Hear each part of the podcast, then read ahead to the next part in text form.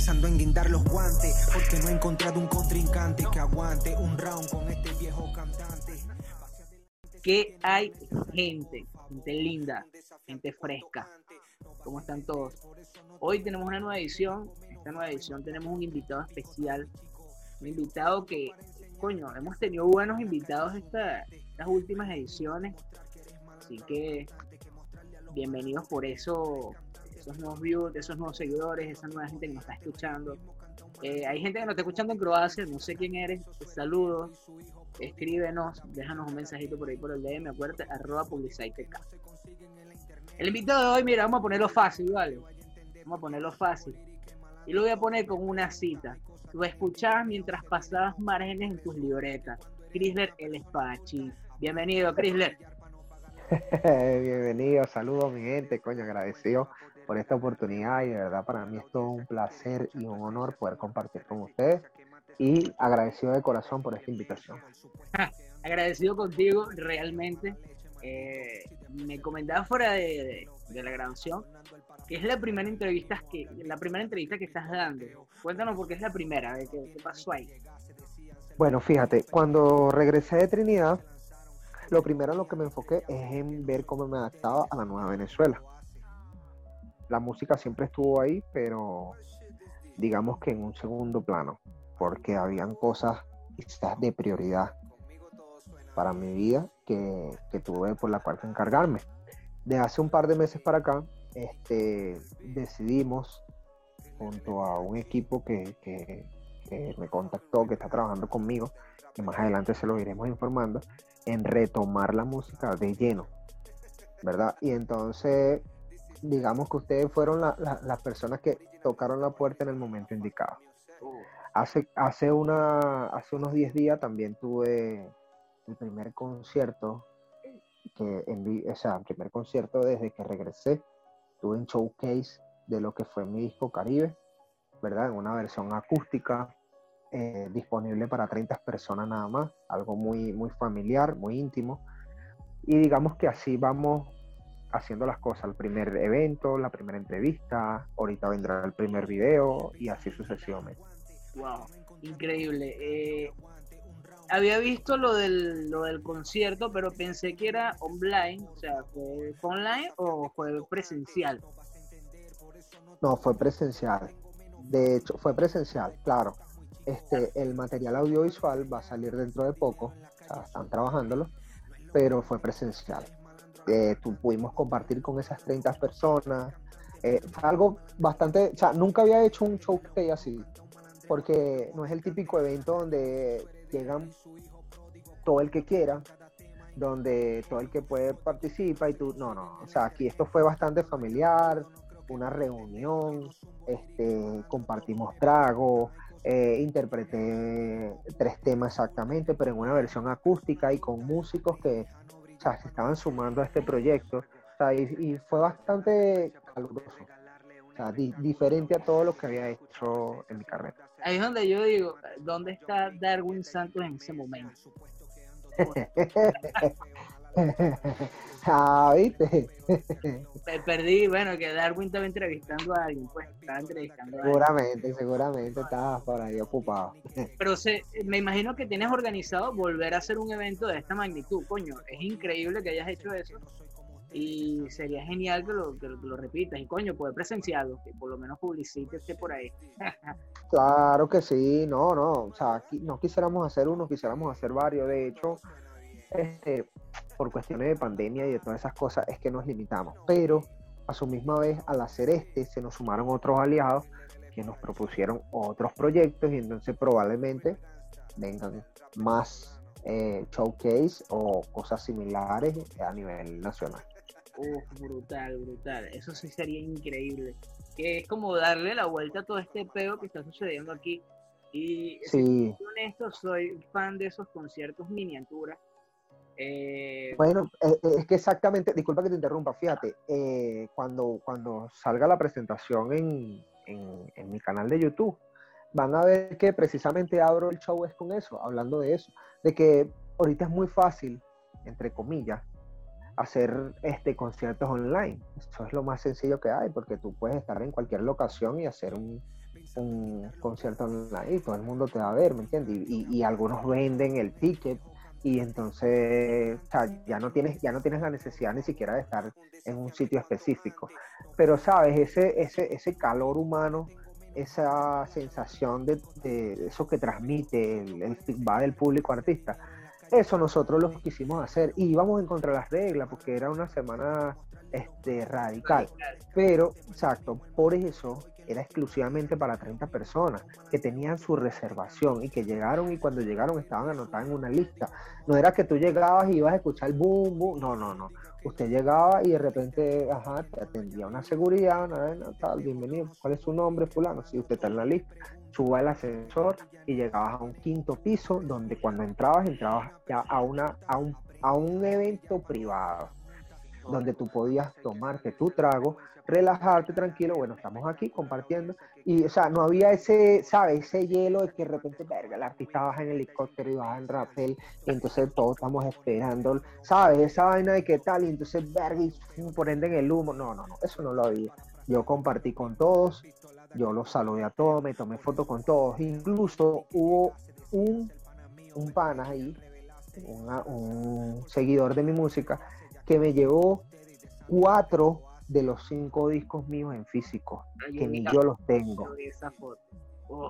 Y, y yo le pedí, o sea, él me los llevó para que yo se los firmara y yo con gusto se los firmé, pero le pedí que me regalara una foto con esos cuatro discos que ni siquiera yo los tengo. eso te iba a decir, cuestión. lo más probable es que ni tú tengas esos discos. No, no los tengo, no los tengo porque en ese momento, o sea, pensaba en vender y vendí todo, hasta lo que no tenía.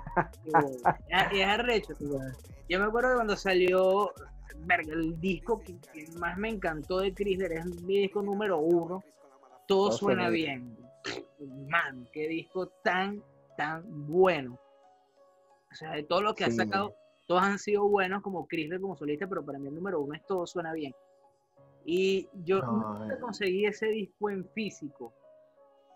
Y fue como que Mira, yo, yo pedí, me acuerdo que, o sea, la cantidad, cuando yo saqué, porque uno tenía que pedir un lote, no era que tú decías, mira, dame 10 y 10 y 10, no, no. Tú pedías un lote en ese momento, yo pedí mil, 1300 discos los vendiste y, los vendí todo a nivel nacional. Yo me acuerdo que yo lo escuché y porque lo compró, lo logró comprar un pana, y yo le dije, coño, préstamelo para copiarlo. Y así hice, bien, lo puse en el computador y lo copié. Y así fue que yo, copi- eh, porque en ese tiempo no era como que, ok, estaba YouTube, pero no era que subías todo. No, no, no, estaba era Are, Are, Are, Are, no sé si te acuerdas de Are. Cargando virus como un desgraciado. Eso, eso era lo que estaba. No, y, y yo tengo una anécdota con ese disco, porque ese disco, o sea, yo lo estuve preparando. Yo nunca, nunca, nunca, y es una anécdota mía, es algo, yo nunca preparo discos. Yo nunca me he sentado así, mira, a partir de hoy voy a hacer un disco que se va a llamar tal. No. Yo aquí donde estoy, solté Caribe porque eran un, un poco de temas que tenía y que se iban sumando y después le busqué la vuelta para, o sea, Lo para que, para que fuera un lo adapté, exacto. Y así todos mis discos. Así han sido todos mis discos. Y así sigo siendo ahorita. Yo tengo varias canciones grabadas que van, van acorde con lo que voy viviendo. Entonces, verga, tengo ocho canciones que son similares o que tienen un enlace, un fin común. Entonces eso se va a llamar, bueno, en este 2021 tal cosa. ¿Entiendes? O sea, y todo suena bien, fue así. De hecho, este, yo tenía ese poco de canciones y bueno, lo voy a hacer un disco porque son 20 canciones. Y, y entonces, sí, eran muchas. Y todavía digo, mierda, yo me volvía loco en hacer ese poco de temas. Y, y vengo y, y digo, bueno, voy a sacar este disco. Entonces resulta que me, me, me agarró final de año. La gente me decía, no, no, no puedes con disco en diciembre, porque en diciembre todo el mundo está pendiente de otra cosa. Y yo fui contra las reglas. No, Y mira, para mí fue lo mejor que hice, porque hasta mi, mi disco sirvió hasta de regalo de amigo secreto. Mira, qué Carajo. amigo secreto, te voy a regalar, la- mira, me regalaron el disco, mi amigo secreto me regaló el disco de Chris. Fino, fino, y los vendí todo, hermano, los vendí todo, gracias a Dios. Y ese disco, fíjate lo que era lo, que era lo, lo orgánico de ese momento. Ese disco, la- el diseño gráfico, la imagen gráfica de ese disco me lo hizo NK Profeta. Y a mí me tocó viajar hasta San Diego, hasta Valencia, a hacerme la sesión de fotos.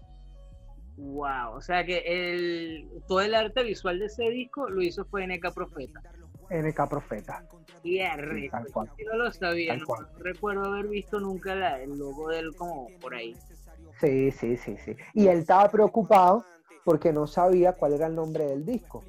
Y entonces me dice, pero ¿cuál es el? Porque yo o sea, había escuchado muchas cosas gangsta de mí. Entonces, mierda, pero ¿qué le vamos a hacer a este pana? Y entonces yo me dice, ¿cómo se llama el disco? Y le digo, no, hermano, el disco se llama Todo Suena Bien, porque es que tengo, tengo muchos muchos ritmos, tengo mucha diversidad de música ahí. Y, y le voy a poner Todo Suena Bien. Verga de pinga. Estaba preocupado por eso. Y fluyó.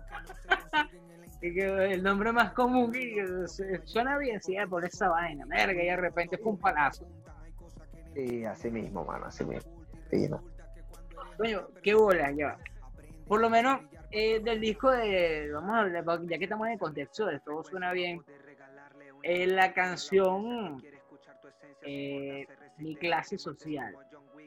Verga, qué bola esa canción y ese video. ¿Qué, qué, me puedes contar tú de, de, esa canción? O sea, sabemos que te inspiró la calle y la zona donde vives, pero siempre hay como que una anécdota o algo que enciende esa chispa que te incita a grabar esa canción o a escribirla. ¿Cuál fue esa chispa? Bueno, fíjate algo, más, que esa chispa que pudo haber en ese momento, yo te puedo decir que hay una llama que todavía se mantiene. Yo soy muy, yo soy muy leal a, a, mí, a mis conceptos, a mis principios, a mis valores, ¿entiendes? Y yo siempre, siempre le he estado, le, he estado y le estaré agradecido al sector humilde donde me crié. Tan humilde que yo esta entrevista la retrasé porque ahorita estaba compartiendo allá con una señora que para mí es una mamá y que ah, independientemente de los errores que yo pueda tener como ser humano, siempre están ahí apoyándome. Entonces, en ese momento, yo, como en muchos momentos, de todo lo que veo en mi sector y todo lo que vivo en mi sector, la cual defiendo mucho, yo decidí escribir una canción de lo que ahí se vive. Que, que, que, en muchos otros barrios se pueden identificar, porque es igual. Sí, claro que sí. Pero digamos que, como, como te dije tras de cámara, antes que empezáramos a grabar, yo escribo es después que vivo. Yo no escribo loqueras, yo no escribo cosas que me imagino, yo no escribo cosas que no, mira, pensé o puede ocurrir. No, yo voy viviendo y de repente lo que viví hoy es una canción el día de mañana. Y eso es mi clase social. Y todavía lo que yo escribí ahí todavía sigue vigente, porque los niños que aparecieron ahí hoy en día son hombres y son personas que me acompañan en cualquier lucha que yo tenga en el barrio son personas que están ahí conmigo, son personas que me apoyan, son personas que dicen, bueno, nuestro cantante es Chrysler. Sí, puede existir mil y un cantante de cualquier género, pero el de nosotros es este, porque es el que viene de aquí, es el que logró, está logrando algo fuera de lo que es común aquí. ¿Entiendes? Y eso es mi clase social.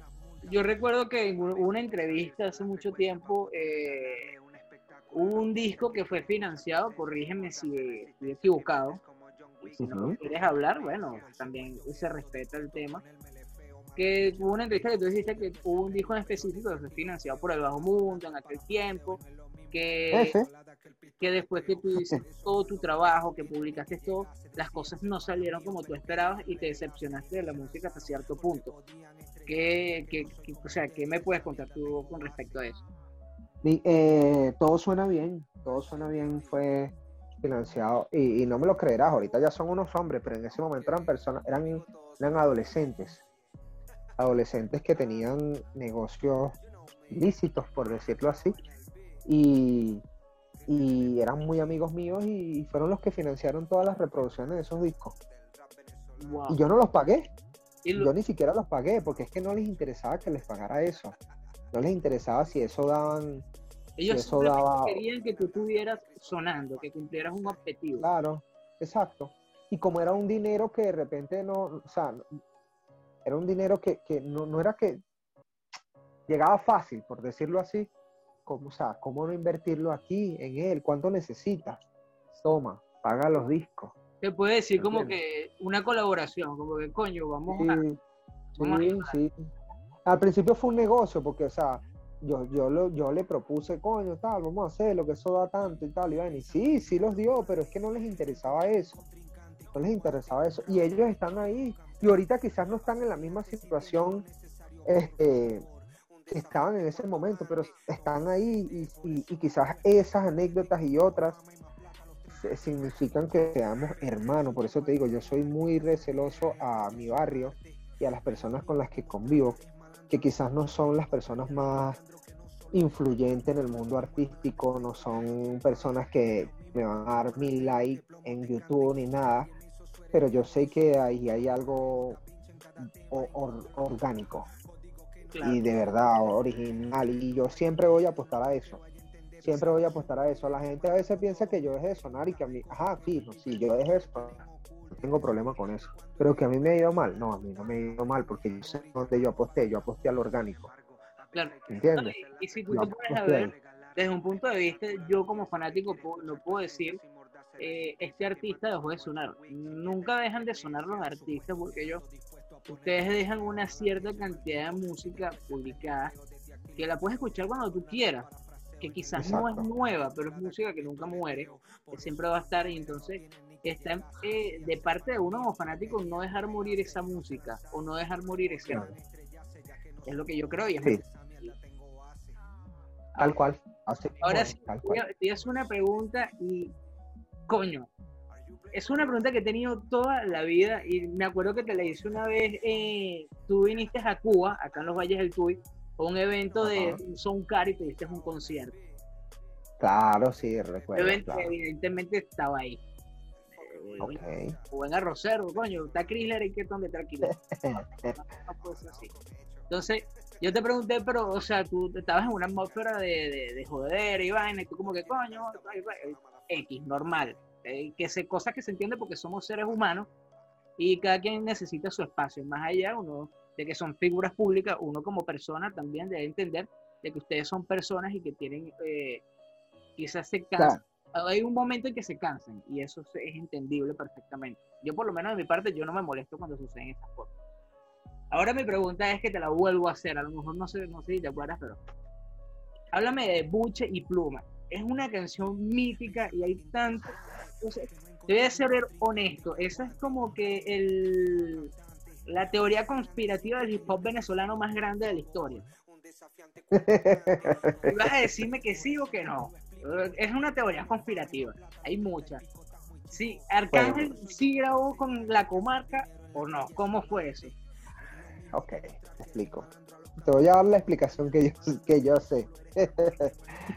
Porque en ese entonces, fíjate, las redes sociales, que, que no eran muchas, como hoy en día que tú tienes que manejar Instagram, Facebook, X, Y, Z, tal. En ese entonces me acuerdo que era MySpace, eh, Hi-Fi, creo que eran, eran poquitos. Pero en ese entonces el MySpace era el- el- el- la portada principal de los artistas. De hecho, nosotros nos ganamos varios premios que daba MySpace por más reproducciones y, en ese, y no estábamos compitiendo con cualquier persona. En ese entonces era Chino y Nacho, eh, Servando y Florentino. Habían varios, habían varios, habían varios que, que tenían pesos y, y nosotros estábamos ahí. Todo eso lo cuadró Chaitania, ¿verdad? ¿Qué pasa? Que a través de Samir, un cantante puertorriqueño que estaba residenciado en Miami, tenían esos accesos a grabar feature y colaboraciones que se hacían en subastas, Ok. ¿entiendes? Que quizás muchos no los entendíamos. De repente ahorita lo entendemos un poquito más, pero en ese momento no los entendíamos. Oye, Por ejemplo, tal can... va, va- va a sonar ignorante, pero yo no lo estoy entendiendo. ¿Cómo, cómo suba? Ah, bueno, ok, fí- fíjate. Cuando se pegaba un tema allá, para hacer el remix, subastaban el tema. ¿Me entiendes? Subastaban. No era que se, porque allá era un negocio. Claro, el que pagara Allá más por el tema era el que se iba a grabar. Exacto, el que pagara más por el tema era el que se llevaba el remix. ¿Me entiendes? Y ese pana, Samir, junto a su compañía, pagó varios derechos de esas acapelas. ¿Me entiendes? Y las utilizó con nosotros. Sin embargo, sin embargo, yo, yo, yo, Chrysler, no te puedo dar fe de que eso haya sido, este, coño, con- como debería de ser. ¿me entiendes? O al menos yo no lo hubiese hecho así, ¿me entiendes? Pero yo no manejaba en ese entonces esas, esas características de hacer las cosas, ¿me entiendes? Eh, la respuesta exacta de eso la tiene Chaitanya. Lo que pasa es que va a ser difícil que él te la dé. ¿Entiendes? Pero él es el que la tiene. Sin embargo, hasta aquí, de repente te dicen, bueno, es mentira. Fue mentira. Hasta aquí es mentira. Cuando Chaitanya se desliga de la comarca, que nosotros agarramos el MySpace, todas las cosas, todas esas cosas, nos damos cuenta de que no nos escribía solamente Arcángel, sino que también nos escribían cualquier cantidad de artistas que estaban en, en que estaban bien posicionados. Entonces, o sea, no, no sería descabellado pensar que, que, sí pudo haber sido, que sí hubo algo, pero que no se llevó como tenía que haberse llevado para que, para que fuera más sólido y más claro. Qué bueno, o sea que eh, eh, básicamente es donde tú dices, por no tener una organización o una estructura de trabajo, eh, la comarca o ustedes por separado, como Kriller, como Chaitanya, como Gairo, como Kibaliaro, fueron a haber llegado cosas mucho más importantes hoy día. Mira, muchísimo. Yo cuando, cuando empecé a abrir ese MySpace, yo me quedé loco de la cantidad de personas que me escribían, que nos escribían. Pero nosotros o sea, en ese momento no, eso no nos hacía feliz. nosotros nos cantábamos por eso, a diferencia de ahorita, que tú haces algo y enseguida empiezas a revisar cuántos views tiene, quién te escribió, a responder los comentarios, porque tienes que hacer, tienes que crear el algoritmo de la vaina. Tal. En ese momento nosotros no estábamos pendientes de eso. Nosotros escribíamos y grabábamos y nos disfrutábamos el proceso creativo en el estudio y, y, fino. Y, después era que veíamos qué pasó, verga, sí. Y así fue con el Caracazo 2008 nosotros, yo me acuerdo que yo decía, no, graben todo lo que quieran, que no, eso no lo vamos a cantar en tarima. Después fue que nos dimos cuenta que eso estaba sonando en todos lados, pero o sea, nunca fue la intención de que sonara en todos lados. Ok, ahorita que nombres el Caracazo, te iba a preguntar con respecto a eso. ¿Cómo se da el Caracazo? O sea, acabas de decir que se grabó, se subió y que graban lo que quieran. Pero ese fue el primero, el 2008. Los demás Caracas, ¿cómo se dieron? ¿Cómo se organiza bueno, ese peo?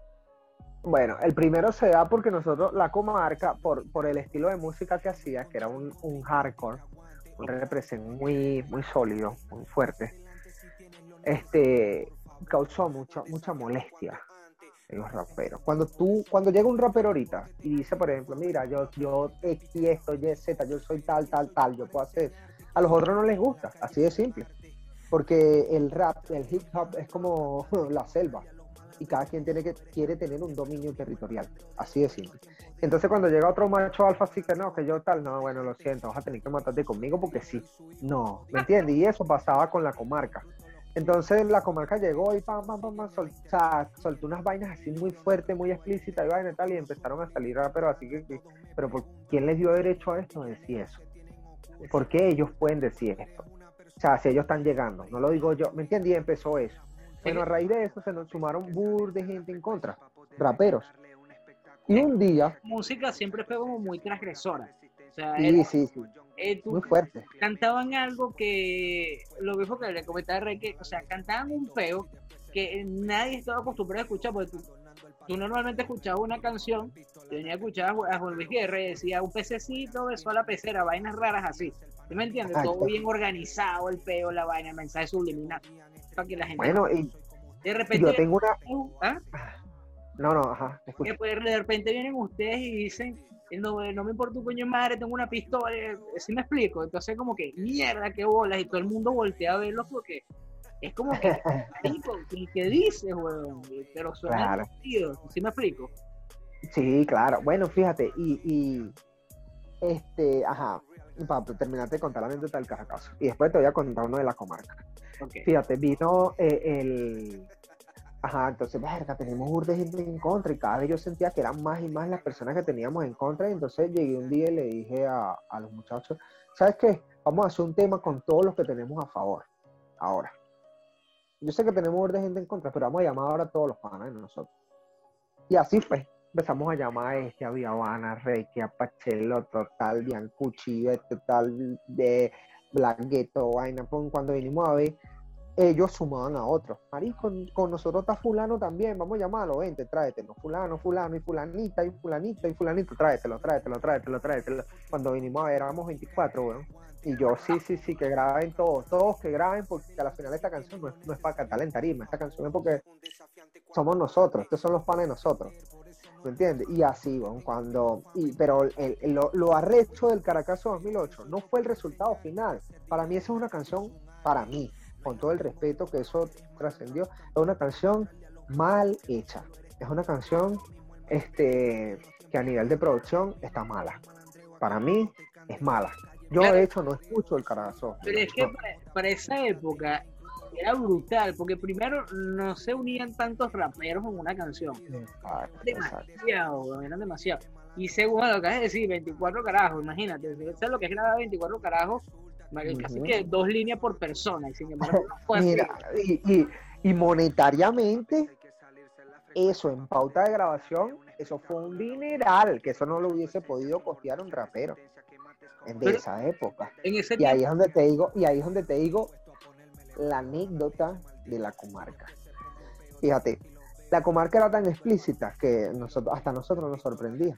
Hubo, un tiempo que un juez, eh, él era de, estaba entre juez, de fiscal pasando a juez. Marico, le gustaba burda la comarca y le gustaba tanto que decidió apoyarnos, solo que tenía negocios eh, corruptos pero él financió todo lo que fue el Caracas. Nosotros íbamos al estudio a grabar y a nosotros nos daban crédito. O sea, ¿cuántas, cuántas horas fueron hoy? No, fueron siete, fueron ocho. Ok, sí, no, no notaba. Que el viernes viene el jefe para acá.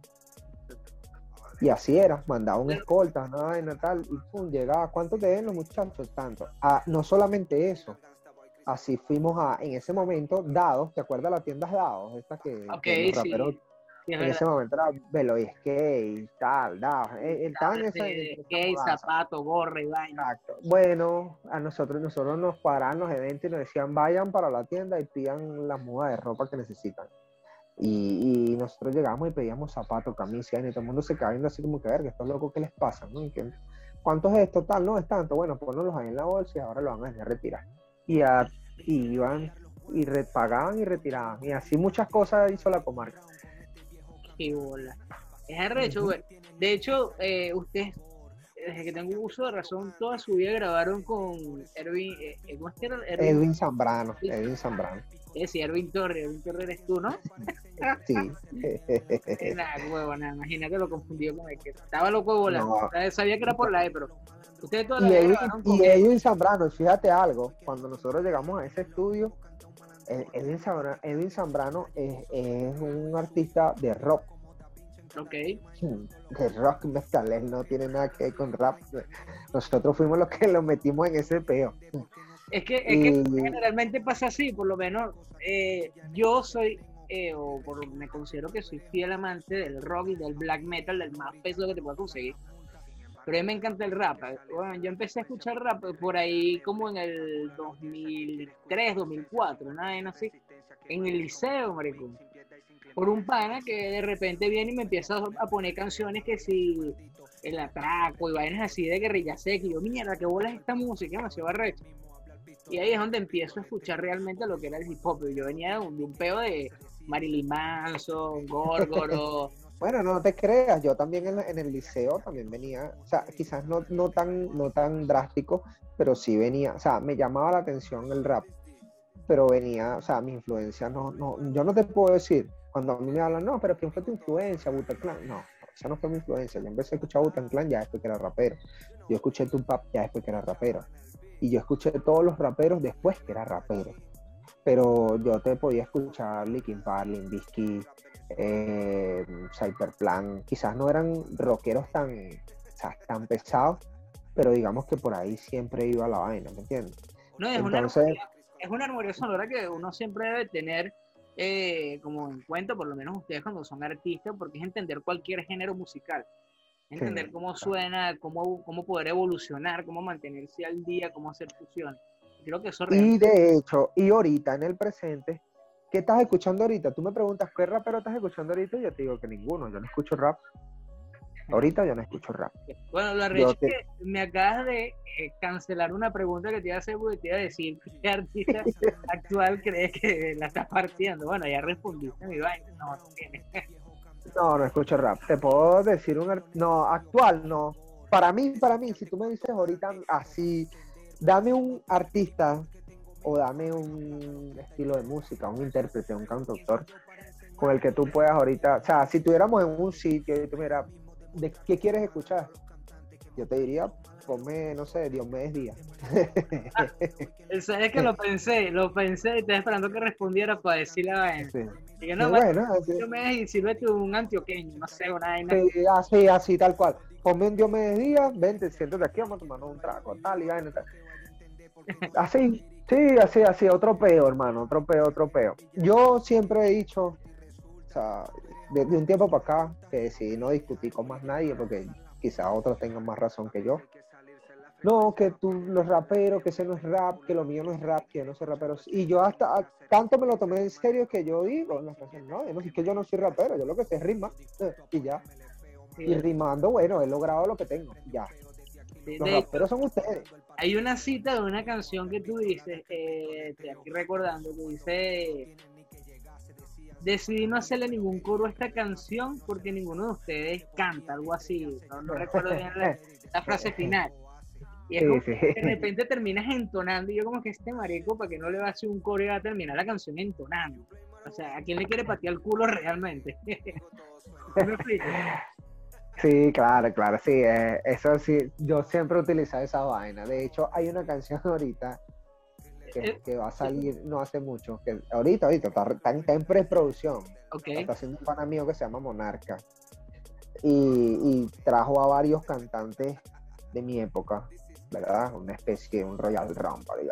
Entonces, Marico, tenemos que hacer. Cuando él me pasa la maqueta, era una maqueta a mi estilo, gangsta.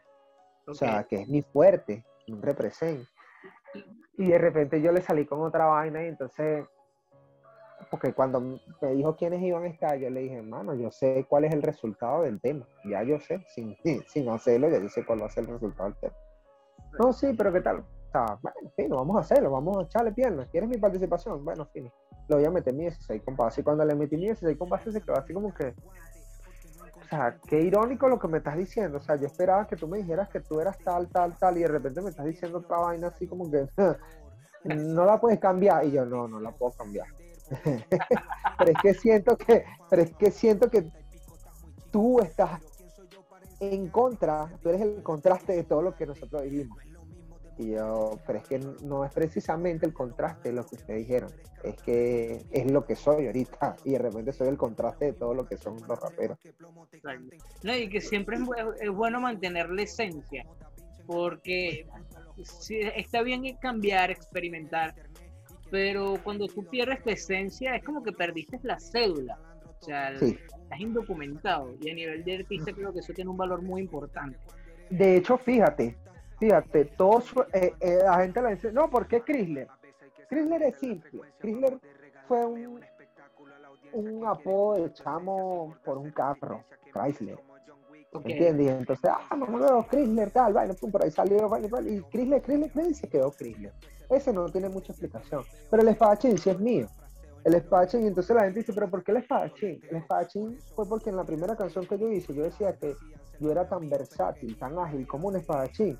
Y si te pones a ver, mi primer disco en solista, no el de la comarca, se llama Todo Suena Bien y tiene una cantidad de ritmos indiferentes, no es que se repiten. ¿Entiendes? Son ritmos diferentes uno tras otro, uno tras otro, uno tras otro, ritmos diferentes. Entonces, de ahí es donde deriva el espadachín.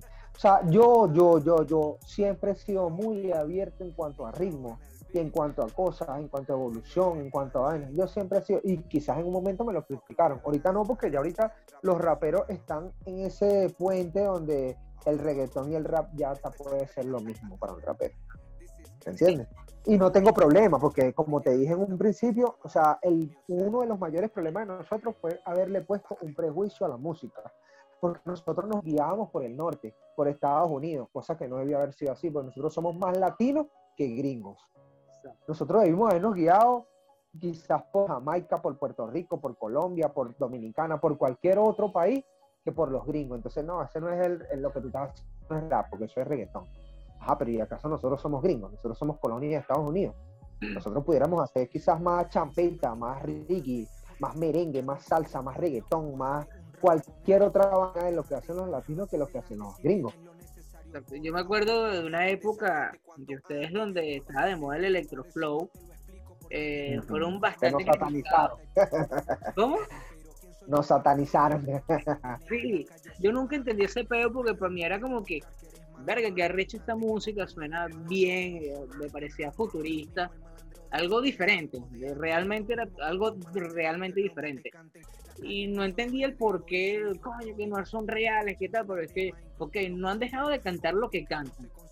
Siguen con el mismo estilo, eh, las mismas letras, eh, siguen siendo iguales y auténticos, solo cambiaron el instrumental, o bueno, los ritmos de la, base donde cantan, por, por, cuál es el feo, no, nunca entendí esa vaina. Entonces ya hoy en día comprendo qué pasaba, es que antes tenían miedo al cambio, a la evolución, tal cual. Tenían miedo de que si tú haces algo bueno y evolucionas, te va a ir mejor que a mí. Y hasta cierto punto eh, suena feo y, o, quizás no venga el caso, pero es como, había como que ese, esa chispita de envidia que es como que no es sana. ¿Sí me explico? Sí, claro. Entonces, es arrecho. Ahora, fíjate, retomando un poco más hacia acá lo que lo último que has venido haciendo, que es Caribe escuché Caribe y me pareció que me acabas de decir que fue un collage de temas que tenías grabado y lo montaste y digo, vos un disco. Ahora yo te digo, quedó bien, me gustó mucho el disco. Me parece que quizás entre mi top de disco de Chrysler está que sí, todo suena bien, talento a mano armada. Y este, el último, Ilícito. Me parece que Ilícito fue muy buen también. Pero ahora tengo un dilema que no sé si poner ilícito de tercero o poner a Caribe. Es que eh, me encanta Caribe por el tema, por la diversidad de sonidos que tiene. O sea, tienes vainas que hay ritmos que realmente se parecen mucho al reggaetón, pero no es reggaetón, tienes danzado. Eh, tienes una cantidad de ritmos absurdos. Entonces, eh, cuéntame, cuéntame que, ¿qué te inspiró primero ponerle Caribe? Y luego, ¿por qué decidiste esa portada con ese nivel de, contraste? Bueno, fíjate, este, eh, escuchando, escuchando todo lo que me decías, de que de repente, bueno, mi, top todo suena bien, talento normal y de repente ilícito. Fíjate. ese es mi, mi, mi, percepción. No, no, no, no, no, fino, fino, fino. Claro, no, no, y todo eso se, todo, todo está hecho para eso, para que escojan. Sin embargo, para mí sería difícil escoger uno porque es que, como te dije, yo, yo escribo en base a lo que vivo. Y decirte que Caribe es mejor que ilícito, no, no pudiera decírtelo porque Caribe es una etapa de mi vida e ilícito es otra etapa de mi vida. De repente para otro artista que hiciera música por hacer música, él pudiera escoger y decirte, mira, esta, ¿me entiendes? Pero por ejemplo, cuando yo hice ilícito, era porque estaba viviendo lo que ese disco interpretó. Cuando ahorita que hice Caribe, Caribe yo lo hice en Trinidad y Tobago. ¿Verdad? Y cuando hice, por ejemplo, Emotion, también era lo que estaba viviendo en ese momento. Entonces, para mí como intérprete, ahorita quizás salga, salga otro. Y cuando salgan, ya tú sabrás que era esto que Chrysler acaba de soltar, es porque lo estaba viviendo después de Caribe. Así de simple. Es sencillito. Para mí es sencillito. Ahora, fíjate. con lo que me estás ah. diciendo, ya yo me imagino cómo va a ser el próximo disco. Eh, Así. Eh, escucho nada más una sola canción que es Peligro de Extinción. Ya con esa canción, ya yo me imagino cómo va a ser el disco que viene. Eso está, exacto, eso es todo. es, simple. De repente yo soy el cantante más predecible que puede haber. Así de simple, más predecible pero es, porque es lo que vivo. Yo no te voy a cantar. Si yo estoy ahorita aquí y así como estoy ahorita, por ejemplo, yo estoy aquí en mi cuarto, está mi pareja, está, o sea, estoy en mi casa, y tal, yo estoy aquí, yo no te puedo venir mañana y decir, bueno, pero es que yo estoy en Dubái y tal, y voy a hacer una canción de Dolce Gabbana, tal. No, porque es que no, no estoy viviendo eso. Si mañana lo vivo, yo lo, yo lo interpreto. y así de cualquier cosa, ¿me entiendes? Entonces, lo que viene ahorita también, lo que viene ahorita es fuerte, así de simple, es fuerte. Ahora, pero bueno, vamos a centrarnos en Caribe. Caribe, yo duré dos años en Trinidad y Tobago. Cuando llego a Trinidad y Tobago me doy cuenta que en Trinidad y Tobago no escuchan ninguna música en español, no escuchan ni siquiera Dari ¿Qué coño escuchan allá? Allá escuchan todo lo que es jamaiquino, todo lo que es británico. ¿Me entiendes? Entonces, y, y, empecé a conocer un estilo de música que aquí no se conoce. No es más que aquí, no es menos. Es que no se conoce. Y entendí que así como ellos no nos escuchan, nosotros no escuchamos nada. Nosotros somos ciegos musicalmente a lo que allá se hace. ¿Qué pasa? Que con los días te vas, o sea, vas empezando a nutrirte de, de un sonido musical diferente y me gustó. ¿Por qué? Porque encontré, o sea, hacían algo que quizás nosotros aquí no, hayamos, no, no encontramos, o al menos los cantantes como yo que son gangsta, no encontramos la manera de esa clave. Ellos allá hacen en ritmos comerciales músicas gangsta. ¿Me entiendes? Tú entras a una discoteca y tú no vas a escuchar reggaetón, tú vas a escuchar dancehall. Pero el dancehall no es ese dancehall que nosotros hacíamos aquí que era un dancehall, ah, bueno, la bailarina, la vaina, tal. No, es un dancehall fuerte. Es un dancehall que puede ser de protesta, es un dancehall que puede ser gangsta, es un dancehall que puede ser hardcore, ¿me entiendes? Entonces, pero ese dancehall, como tiene un ritmo bailable, es el que te ponen en las discotecas, en las radios, en los festivales. Entonces, yo dije, bueno, en Venezuela esto no se hace, yo lo voy a hacer. Y fue donde empecé a hacer, o sea, empecé a hacer en Caribe, este, ese tipo de música. Yo empecé haciendo canción por canción. Coño, voy a hacer esta canción así para ver cómo me sale. Canción por canción. Cuando me regreso a Venezuela me doy cuenta que tengo como 10, 12 temas listos. Y bueno, vamos a hacer un disco. Ahora, ¿qué nombre le podemos poner? Bueno, fácil, Caribe. ¿Por qué? Porque es un nombre que engloba las islas del Caribe, lo que tiene que ver en cuanto a ritmo, pero también engloba lo que es la calle de aquí, cuando yo, que algo, una frase que yo utilizo mucho, malandreo caribe. Y entonces, esta es la palabra. Y así terminé de, o sea, ya, ya después que lo tenía, como que bueno, esta es la idea principal, lo terminé de pulir en base a eso. Ahora, en cuanto al proceso creativo de diseño, de imagen, no es mío. Yo nada más le dije a mi hermano The Black Design, se llama él. Entonces, para mí, para mí, para mí, es uno de esos chamitos que, así como muchos, cuando uno, cuando uno está sonando, te llegan muchas personas, diseñadores gráficos, beatmakers, eh, fotógrafos, eh, de todo. Él llegó así, te voy a hacer un diseño y me regaló un diseño. Y, yo vi el talento que, tenía. Y de ahí para acá trabajamos muchos discos. Trabajamos el de talent, el, ¿cuál fue el que trabajé con él? Trabajamos el de Motion, trabajamos el de Ilícito, y trabajamos Caribe, igual como otras cosas. Yo considero que tiene demasiado talento. Y ahorita, de hecho, está en Medellín y está firmado por artistas puertorriqueños. Y le dije, hermano, ¿tú puedes hacerme el trabajo de Caribe? Me dijo, sí, solo dame tiempo. Fino. Le dije, mira, yo quiero una palmera, quiero algo así. Le expliqué más o menos lo que quería. Pero, o sea, me gusta trabajar con él porque yo le, yo le puedo decir, quiero esto, esto y esto. Y yo sé que así no me dé eso, lo que me dé me va a sorprender. Así fue con Ilícito. Con Ilícito me sorprendió de una manera que yo decía, mierda, que arrecho esto. Ilícito, que arrecho lo que Ilícito sí, tiene muy buena portada. Mira, las fotos, cuando las tomamos, tuvimos muchas complicaciones porque no teníamos luz, no tuvimos las cosas que necesitábamos, una que otra. Y él hizo eso, mierda, una vaina que yo decía, que arrecho. Yo mismo decía, que arrecho esto que arrecho lo que hiciste. Y entonces para mí siempre, cuando me, me, me, digan, escoge a alguien para trabajar eh, los diseños, yo lo voy a escoger a él. Digamos que el crédito de, lo que es la portada de Caribe, yo se lo doy a él. Y es un alto contraste de todo. O sea, él lo simplificó en eso, en colores. Eso. Aló, ¿me, escuchan? Ajá, sí, claro. Ah, este, no, eh, Sí, lo que dices con la portada de Ilícito me parece como una portada rechísima. Creo que es una de las mejores portadas que has trabajado.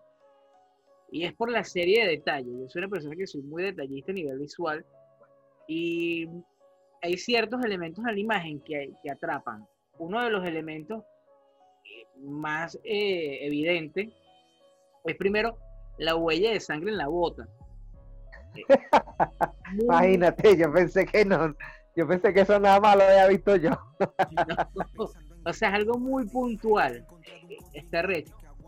Después que yo, después que yo veo la bota, me ubico en tu mano y tienes un arma con un silenciador. Sí. Después me voy a, a, la escenografía que tienes en el fondo, que estás en una casa como un millonario. Entonces yo lo que hago y veo una, un, coño, un bolso caro, un licor caro, dólares. Nada, te metiste en un sitio, liquidaste a alguien y retiraste tu botín porque era tuyo. Pese a eso, Exacto.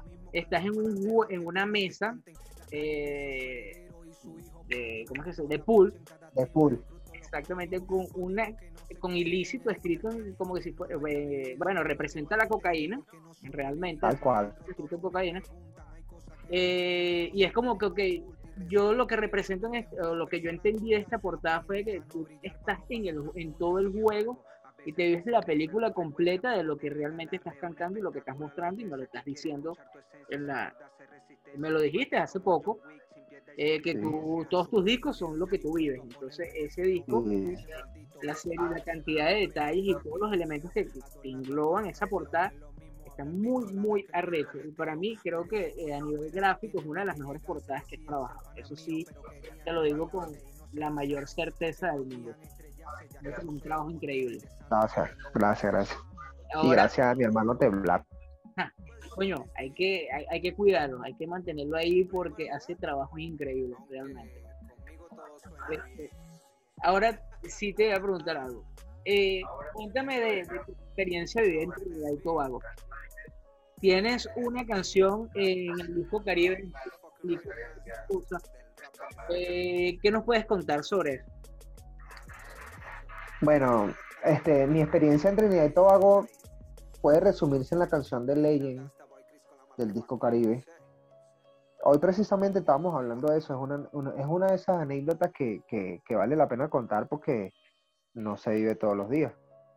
Okay. Cuando yo llegué, cuando yo llegué a Trinidad y Tobago a la semana de, de, estar allá, yo llegué y las cosas pintaban como si fuésemos a verga.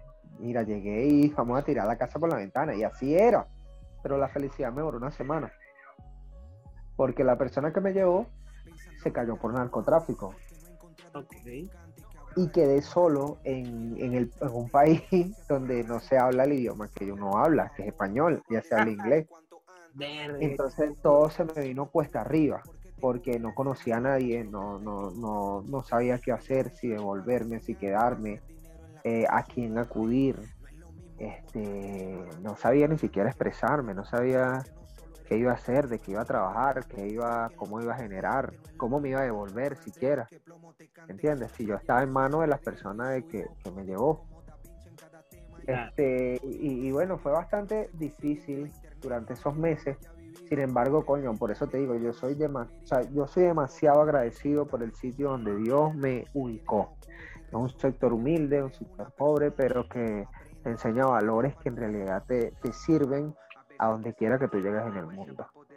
Y la lealtad, la seriedad, la humildad me abrió las puertas así yo no supiera hablar inglés en ese momento.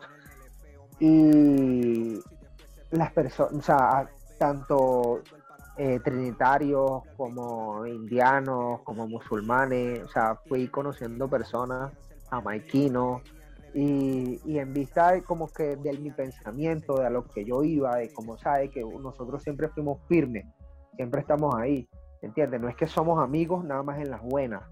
Yo soy de esas personas, yo no soy, yo no estoy contigo nada más en las buenas, en las fiestas, en la vaina, yo estoy ahí cuando hay que estar. La gente admiraba eso y, de una u otra manera fue ayudándome a que yo me incorporara al, al país.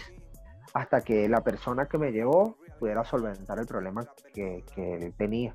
Una vez que lo solventó y eso, o sea, fue como que ahí fue donde retomé un segundo aire en la isla y empezamos a hacer música, a hacer cosas.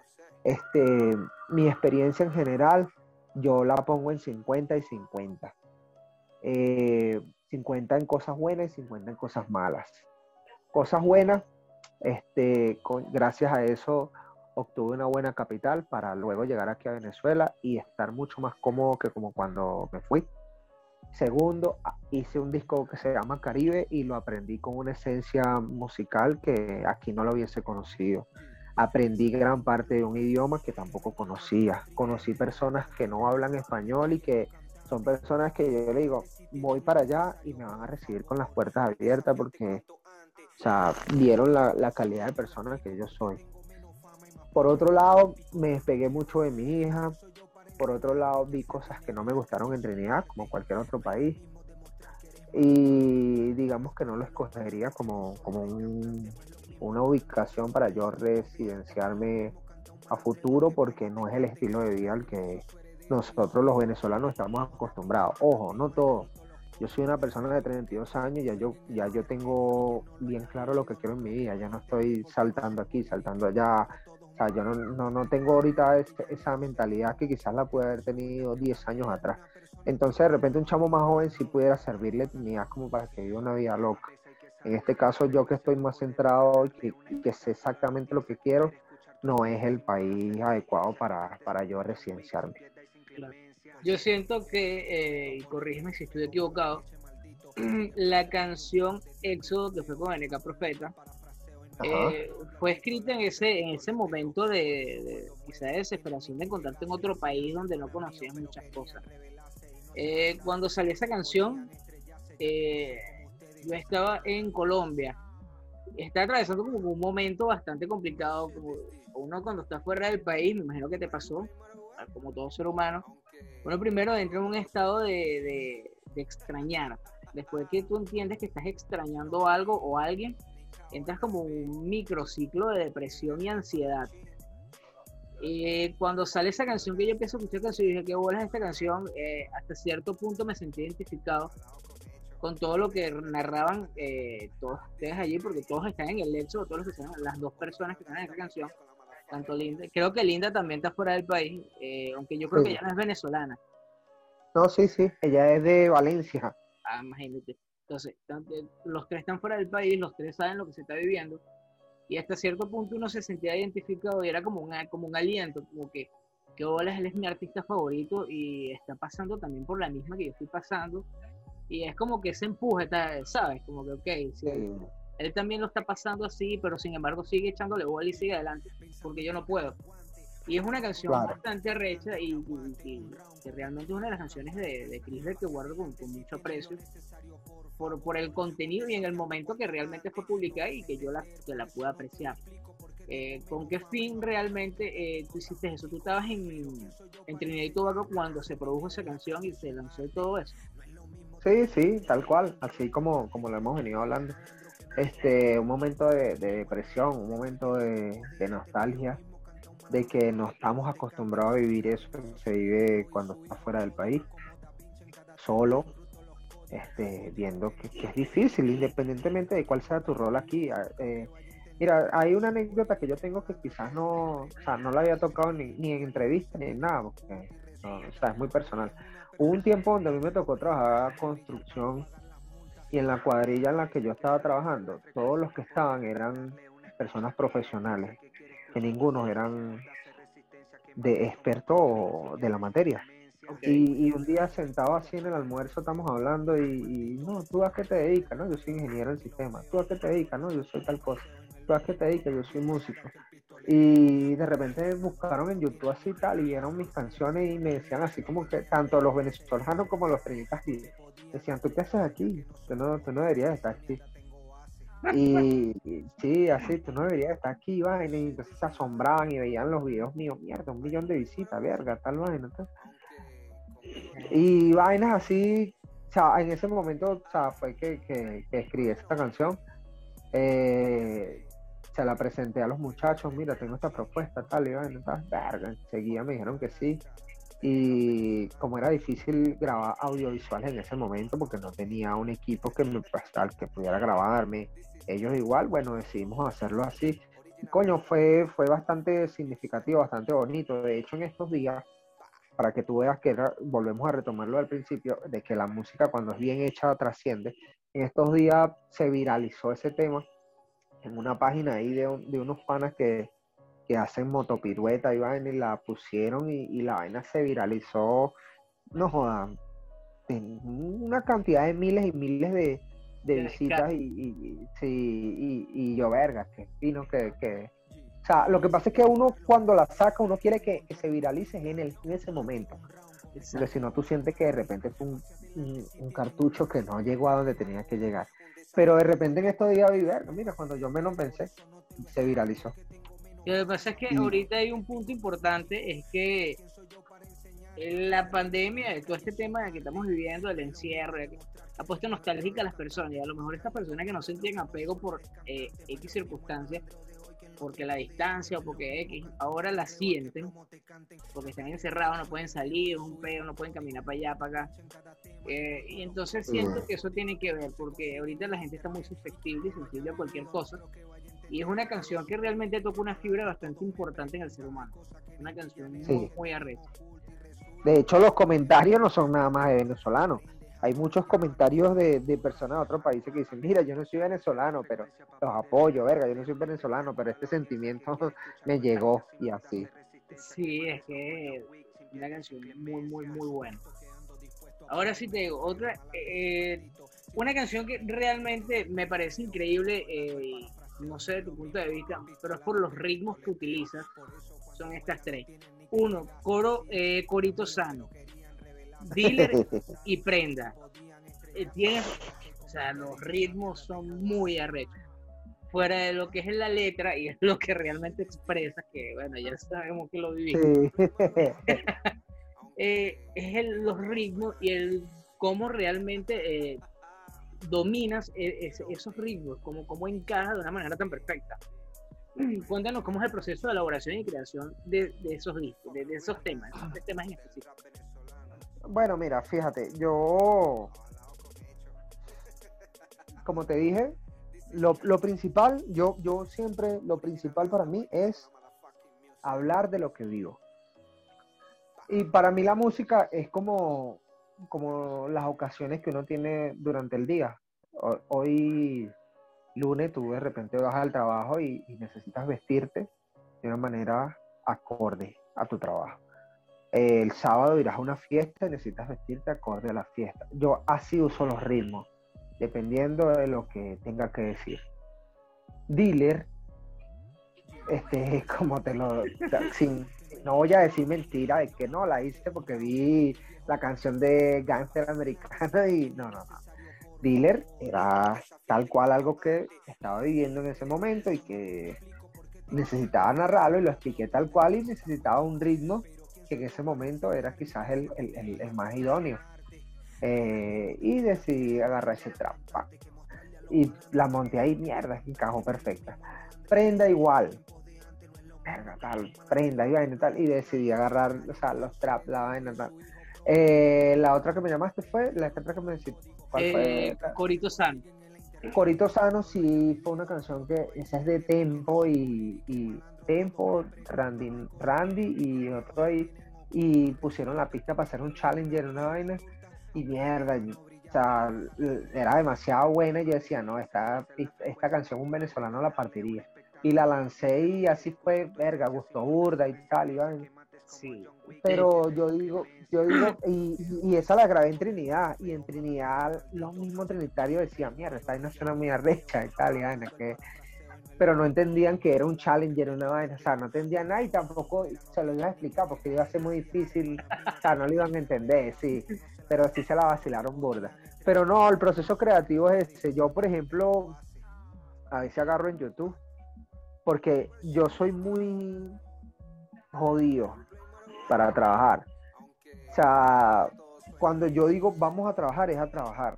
Si por ejemplo el beatmaker Luis Lega, que es mi mano derecha en cuanto a música ahorita, y lo ha sido desde chamito, porque, y no es porque sea el mejor, que reconozco que tiene un talento enorme. Quizás habrán unos que dirán, fulano es mejor, fulano está... O sea, para mí, más allá de la calidad, es lo humano. Yo llamo ahorita a Luis Lega y le digo, vamos a montar esto y lo montamos. ¿Entiendes? Y eso para mí es más importante que cualquier otra cosa. Y porque yo ahorita agarro y a, me ha pasado, por ejemplo, que voy a salir, de repente prendo YouTube, tal, prendo la computadora, pongo YouTube y de repente estoy escuchando pista y escucho una canción que, mierda, se me viene a la mente tal cosa, con algo que estoy viviendo, tal, y empiezo a escribir o a grabarlo una vez, ta, ta, ta, pum, pum, pum, y hasta que no monto la canción no me voy. Y entonces ya una vez que monto la, las voces, ya quiero hacerle la producción y entonces mira, te voy a mandar para allá una, una vaina para que le monte la pista. Y así trabajo yo, ¿me entiendes? Yo soy muy de de momento. Todo rápido.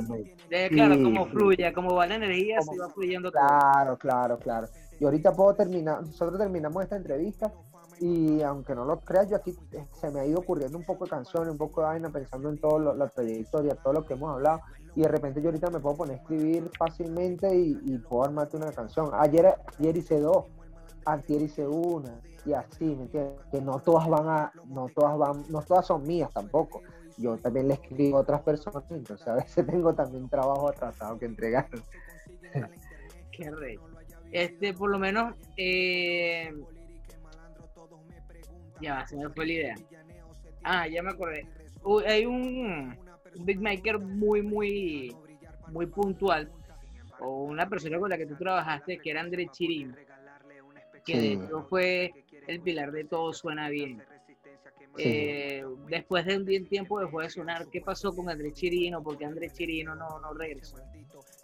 Mira, Andrés Chirino, cuando yo lo conocí, lo conocí gracias a una manager que nosotros teníamos en la comarca y él era un estudiante de producción musical. Eran estudiantes en ese momento. Y, y, tenía un talento enorme. Aparte tenía una frescura de que no era nada más rap. O sea, él te podría mostrar otras tendencias. Bueno, él, él sigue estando en contacto conmigo, trabajamos en varios de los discos. yo creo que lo he incluido en todo, creo que hasta en Caribe lo incluí, pero no precisamente porque ha estado presente como tal, sino que a lo largo del tiempo él siempre me ha dejado pistas. Él, está así como intermitente, de repente aparece. Él ahorita creo que está en Chile, él se fue para Chile con su, con su familia. Ese puede aparecer por ahí y de repente me dice, escucha esto que estoy haciendo. Pum, pum, pum, pum, pum, mierda, qué arrecho, me lo manda y de repente yo puedo agarrar y lo incluyo en mi segundo disco que viene. ¿Me entiendes? Lo grabo y de repente lo incluyo en mi segundo disco que viene. Por ejemplo, la canción, yo tengo una canción en Caribe que se llama Payahuata, que la, la produjo él. La pista es de él, pero la pista él me la había mandado antes de que yo me fuera para Trinidad. Y resulta que cuando llegué a Trinidad era semejante a lo que, a lo que ahí se hacía. Y cuando la mostré allá, mierda, que arrecho esta pista. Y la grabamos, fue una de las primeras que grabamos para Caribe. Pero o sea, como, como yo soy tan, como te digo, tan hermético en esas cosas, yo no lo muestro hasta que no, hasta que no debería de salir. Bueno, yo... Pero no, él está bien, él está en Chile y espero que esté bien por allá con su familia, broma, y ese va a aparecer pronto por ahí, ya vas a ver. bueno, te tengo una anécdota con eso y es que yo trabajé con él en una radio aquí en los Valles del Tuy, en la X se llamaba la Claro, claro, yo conocí varias personas de ahí. Exacto. Cuando yo... yo no sé si tú te acuerdas de, una muchacha, o sea, si no era de por allá, era cercana a, esa emisora, porque gracias a, él, porque yo la conocí, se llamaba Veneca. Ah, sí. Se llama Veneca. Es la locutora de las 7 de, las 5 de la ah, mañana. Sí. Ah, bueno. Yo grabé un tema con ella en Dancehall. Iba para Caribe un tema muy bueno. Lo que pasa es que se me perdieron la. Se me dañó la computadora y se me perdió la data. Oh, qué mal.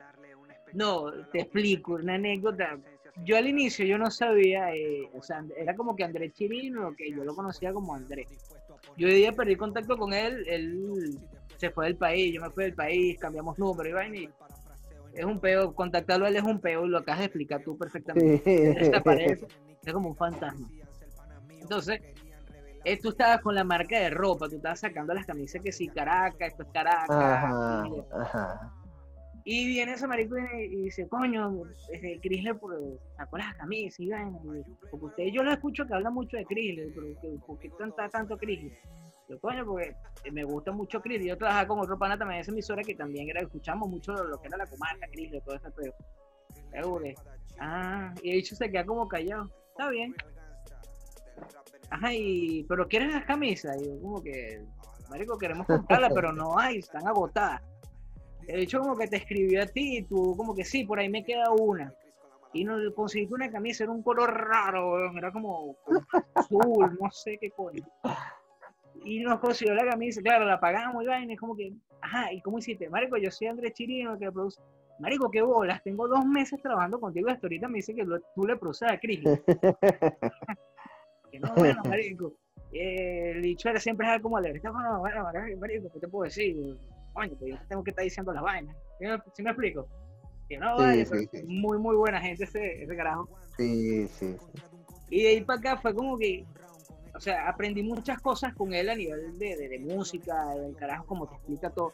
Es un tipo bastante increíble. Entonces, te hago la pregunta de Andrés Chirino, porque siempre que Andrés Chirino salía en uno de, en uno de tus temas, se notaba la diferencia.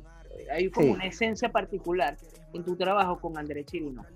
Eh, ¿qué- qué- Sí. ¿Cuál es esa mezcla en particular que sientes tú más allá de la frescura que me acabas de comentar? No, mira, yo, yo, cuando a mí se me ocurrió una de esas ideas locas, que, que iba, así tal cual como tú lo estás escribiendo, que iba más allá de, de- de- de la monotonía.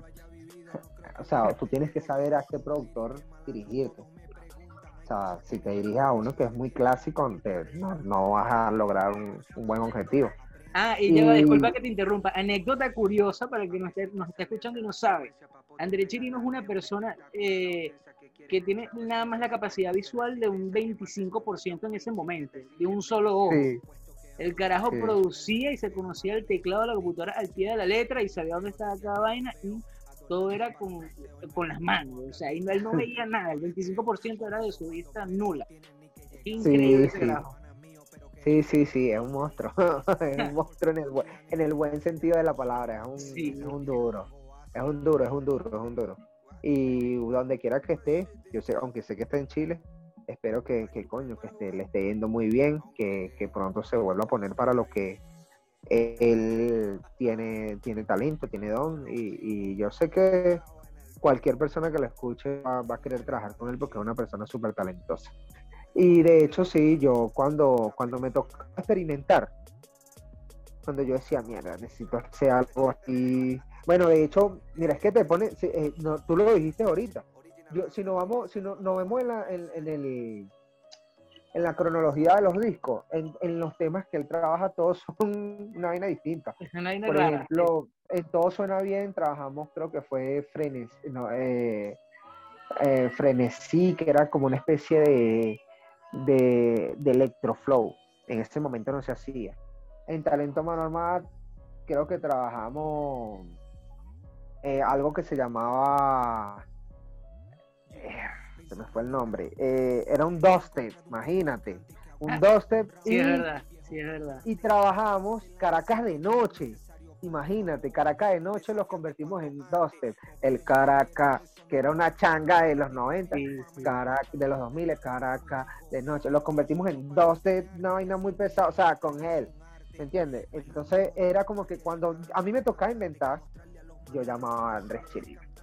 Esa es la anécdota. Él, sí, era como que, quiero hacer algo diferente. Andrés, Es- a- exacto, exacto. Y así fue.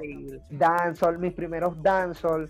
Yo tengo una canción con One Shop que se llama CCS Dancehall Ajá. y también la pista es de Andrés Chirino. Cuando me tocaba inventar, él era el hombre Él era la, la- la pieza indicada para, in- para- Sí, para inventar. Coño, Chrysler, realmente ha sido un completo honor tenerte hoy aquí en, este espacio. Eh, fue increíble la conversación y todas tus anécdotas. Pero no me puedo ir y no puedo cerrar esta, esta entrevista sin preguntarte algo y se lo pregunté a Rey. Yo le volví a preguntar a ti. ¿Cuándo sale Reque otra vez con Chrysler el espadachín? El Simón Bolívar y el cobrador de impuestos. ¿Cuándo sale eso? Mira, bueno, o sea, tengo, te tengo una buena noticia y una mala noticia. La buena, La buena es que noticia- dispuesto a pasar toda vaina, la mala es que no la podemos grabar todavía. Coño, vale. Sí. Mira, la buena es que nosotros tenemos una, o sea, tenemos primero una amistad muy, muy, muy sólida. De verdad, pasa el tiempo, diremos el tiempo que, que duremos sin hablar, siempre, o a veces le escribo yo, a veces me escribe él, siempre mándame tu número cuando no lo tenemos. Y, pero lo, lo más bonito no es, no es tanto la música, lo más bonito es que a veces de repente, verga, o sea, hablamos cosas más personales, nos entendemos, verga, el mío, qué, qué fino esto que dijiste, verga, me identifico contigo, no solamente con él, pero con él pasa mucho, ¿me entiendes? Entonces, ¿qué pasa? Ahora, referente a la música, nosotros ya hace tiempo habíamos, hemos conversado para hacer un EP juntos y hasta lo empezamos, pero no ha fluido porque cada quien a veces está en, en, un proyecto diferente. A veces él está terminando un disco, a veces yo estoy en Trinidad, a veces cuando él está desocupado, entonces yo estoy haciendo Caribe, entonces él está terminando uno, ¿me entiendes? O sea, quizás ha sido que no hemos coincidido con el tiempo para hacerlo. No ha sido el momento indicado. Exacto, no ha sido el momento indicado. Pero yo creo que en el momento que nosotros coincidamos, no va a ser un EP, va a ser más allá. Ojalá. Va a ser mucho más, va a ser mucho más allá. Y, y tanto a él como a mí, mira, nos escriben burda que cuando otro tema. Ahora, fíjate, temas. Yo no, o sea, yo, yo en mi caso, no quiero molestarlo para un tema porque siento que estoy gastando cartuchos. O sea, siento, nosotros tenemos un proyecto más grande que un tema. Entonces, mira, graba para mi disco, tal. Sin embargo, yo para casi todos los discos trabajo con él. ¿Me entiendes? Pero siento que es una fórmula que ya no tiene que ser en temas, tiene que ser en más. Entiendo. Tiene que haber algo más. Ya, ya la gente, o sea, nosotros tendremos enemigos ocultos, que fue el primero. Eh, después vino los villanos. Después vino Par de Glo y después vino, por último, Plata. Plata. Son esos cuatro que tenemos. Entonces, o sea, es una saga que ha sido muy buena, pero que ahorita requiere de más. O sea, ya si nosotros hacemos otro tema, ya, ya la gente sabe cuál puede ser el, el, el, resultado, pero la gente no, o sea, no se va a conformar con ese resultado, la gente quiere algo más. Entonces yo creo que eso es lo que eh, es cuestión de, de, que coincidamos, pero ya eso está hablado.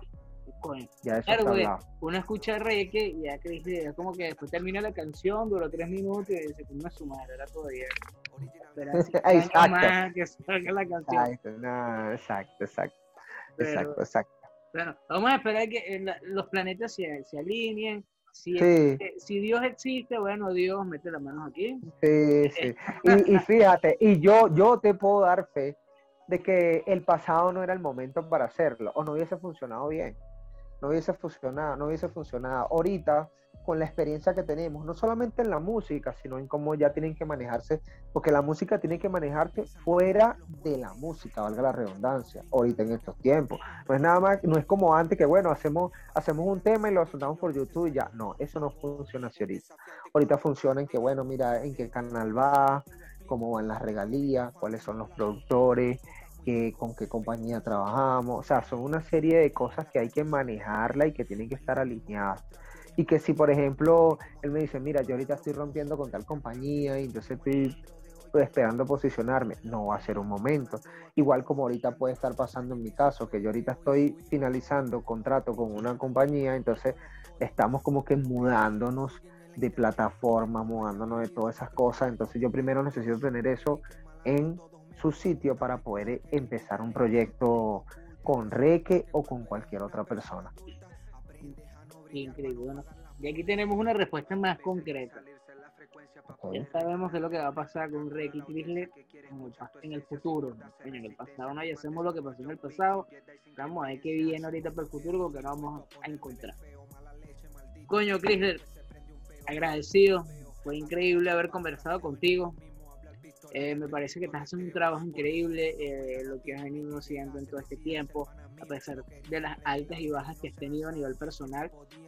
Eh, siento que te has mantenido, has conservado tu esencia, cierta frescura en tu música, y eso es, es genial. Yo como fanático eh, lo reconozco y lo aplaudo, de que estás haciendo un trabajo increíble y que, coño, cuando hagas el próximo evento, escríbeme y dime, papá, eh, vamos a hacer un evento, eh, la entrada es tanto, eh, ¿quieres venir? Y yo, claro, quiero mi entrada, quiero ir, ¿dónde es y a dónde llego? Porque hay que ir al evento de Cristo. Ahora, fuera No. de eso, agradecido. Eh, te dejo unos segundos para que tú hables de lo que tú quieras decir, mencionar tus redes sociales, dónde te podemos conseguir, dónde podemos escuchar tu música y todo tu contenido. Bueno, eh, de verdad que agradecido con ustedes por esta oportunidad. Como siempre, para mí es un placer poder expresarme a través de personas que están transmitiendo todos los mensajes, no solamente los míos, sino de diferentes artistas. Eso es bueno para que las personas conozcan un poquito más, los que no conocen, y los que nos conocen sepan que aún estamos presentes. De verdad, sumamente agradecido. Este, cada vez que pueda, trataré de poner un, grano de arena en, esta movida y en cualquier movida que sea positiva. Y bueno, nada, este, para los que quieran seguirme un poquito más o quieran estar pendientes de las cosas que estoy haciendo, estoy en YouTube como Chrysler el Espadachín, estoy en Instagram como Chrysler Music, Facebook como Chrysler Music, Instagram como Chrysler Music, eh, en las tiendas digitales como Chrysler, Spotify, Apple, Amazon, Deezer. Y bueno, este, nada, vamos a, vamos a seguir haciendo música mientras tengamos vida y salud. Mientras vivamos, tenemos cosas que decir y, a todos los que, los que escuchan fino y a los que no, bueno, hagan también música, hagan cosas diferentes a las que yo haga, porque de repente yo no soy el dueño de la razón, sé que, sé que hay otras temáticas y hay otros, otras cosas que también gustan y que, y que valen la pena apoyar. Bueno, ya sabe quién te lo dijo. Te lo dijo Chrysler el espadachín. Yeah. Llévatelo.